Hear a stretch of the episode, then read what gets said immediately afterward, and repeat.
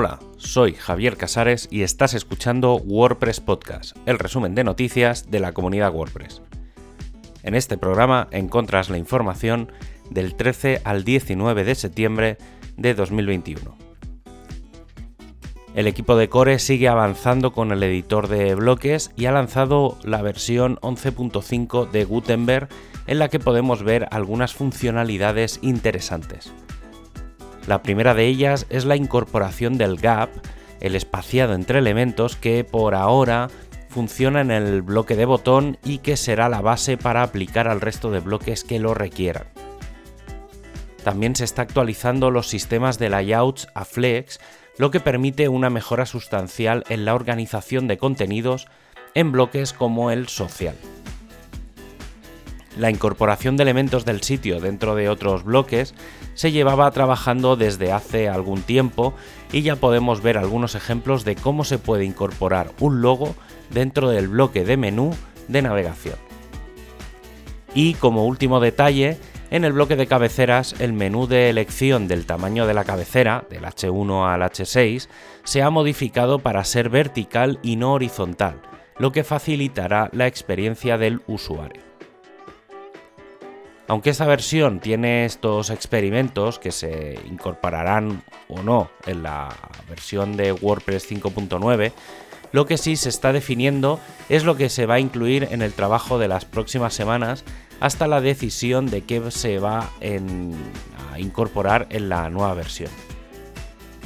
Entre las cosas que se plantean para esta nueva versión, tendríamos la visión en modo mosaico de los templates, la mejora del acceso y salida del editor del sitio, mejorar la navegación de los patrones y crear una categoría de destacados, la gestión extensa del theme.json desde el propio panel de WordPress, además de la incorporación de algunos elementos nuevos, como la gestión del duotone desde este fichero, y en un orden de elementos mucho más visible, acabar de consolidar los elementos de dimensión en todos los bloques, incluir las tipografías fluidas, añadir el espaciado entre columnas, mejorar la creación de menús y submenús o el consolidar la barra superior para saber exactamente en todo momento en dónde estás editando.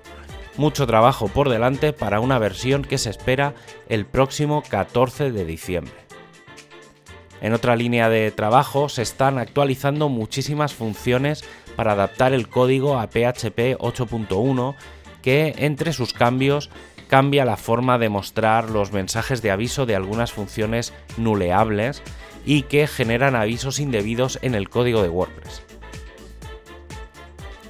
El equipo de hosting ha lanzado un aviso para recordar que hay que actualizar a la versión 5.8.1 o cualquiera de las versiones menores desde WordPress 5.4 debido a la importancia de los parches de seguridad de esta versión. El equipo de Themes ha publicado los resultados de la encuesta que ha estado haciendo aquellos desarrolladores de temas que han subido un fichero en las últimas semanas. El objetivo de la encuesta era conocer cuál es el mejor sistema para actualizar los temas en el repositorio y los resultados han sido los esperados. Por un lado, la mayoría quiere poder seguir subiendo el fichero zip como hasta ahora, pero han pedido que también se pudiera subir o sincronizar a través de GitHub o Subversion, en este caso como hacen los plugins. Teniendo esto en cuenta, se ha pasado la pelota al equipo de sistemas de WordPress para que hagan los pasos correspondientes. El equipo de diseño está trabajando muy intensamente en hacer un cambio radical a la forma de mostrar la barra lateral del editor, donde aparecen las opciones de los bloques y de la página actual y que ha sido una herencia del sistema previo al editor de bloques. En este caso se está trabajando en la modernización de la barra con el primer foco en la parte superior, donde encontramos la información del contenido como la fecha de publicación, autor, URL o plantilla. El equipo de marketing ya ha pasado todos los tickets del Trello a GitHub, donde van a centralizar todas las tareas y así poder asignarlas también a cambio si fuera necesario el equipo de documentación ha anunciado el nuevo proceso para reportar problemas en la documentación general de WordPress, independientemente del equipo. Se va a utilizar un repositorio de GitHub para ello, en el que da igual a qué equipo pertenece la documentación, de forma que cualquier error se reportará desde el mismo lugar.